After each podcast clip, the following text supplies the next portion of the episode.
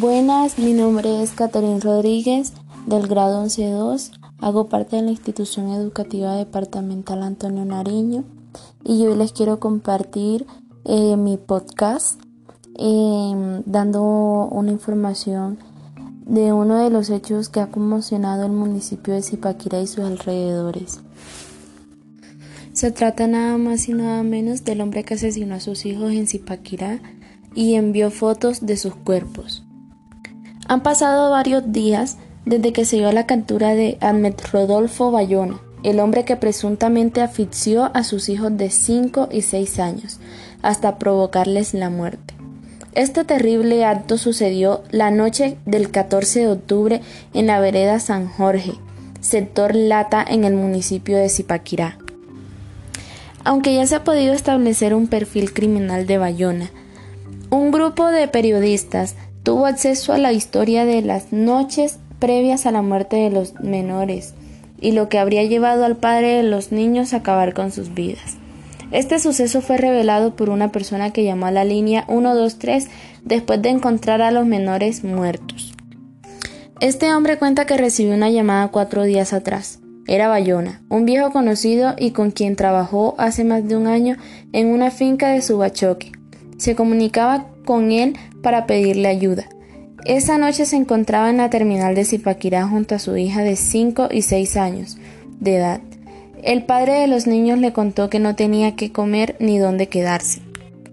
Bayona había podido establecer que su viejo conocido estaba trabajando como administrador en una finca.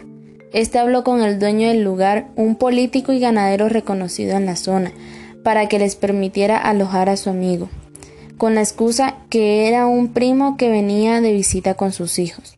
El propietario accedió y de buena fe los dejó quedarse en casa a la entrada del predio. Yo hablé con el patrón para que los dejara porque Bayona llevaba disque varios días en la calle con los niños y llamó a todo el mundo pero nadie le dio la mano. Relata el administrador de la finca. La familia se instaló en casa, les dieron desayuno, almuerzo y comida, y todo parecía muy tranquilo. Al día siguiente, Ahmed Bayona salió en busca de trabajo, cosa que no resultó como esperaba, pues le cerraron la puerta en varios lugares. Regresó con sus hijos, quejándose y reprochando a quienes no le daban una oportunidad. Sin embargo, el administrador buscó a sus contactos y le consiguió un trabajo en una finca lechera en Ubaté. Esa noche salieron a tomarse unas cervezas. En medio de los tragos, Bayona dijo que había hecho parte de un grupo guerrillero cosa a la que su amigo conocido le puso tal vez sin darse cuenta de que pudo ser una señal de alarma. No hable tanta mierda, que mi jefe es un político, y si usted sale con esas, lo echan de la finca, le advirtió. A la mañana siguiente, antes de salir a hacer mercado, el testigo dijo a Bayona que ya era el tercer día que se quedaba y era hora de ir desalojando el lugar. Volvió sobre las nueve y quince de la noche. Pensó en llevarles unos plátanos a los niños, pero no lo hizo, pues era muy tarde, así que siguió derecho a su casa. Unos metros más arriba, sobre las 8 a.m. del otro día, recibió una llamada de Bayona. Le dejé algo en la casa, le anunció. El administrador entró a la vivienda en la que se estaba quedando su amigo y se encontró con los dos cuerpos de los niños. Estaban completamente morados, cuenta. Allí había además tres cartas, una dirigida a las autoridades y otra al administrador de la finca, ambas escritas en tinta negra. La tercera era para la madre de los pequeños, escrita en un color rojo y en la cual expresaba que a ella también le iba a matar.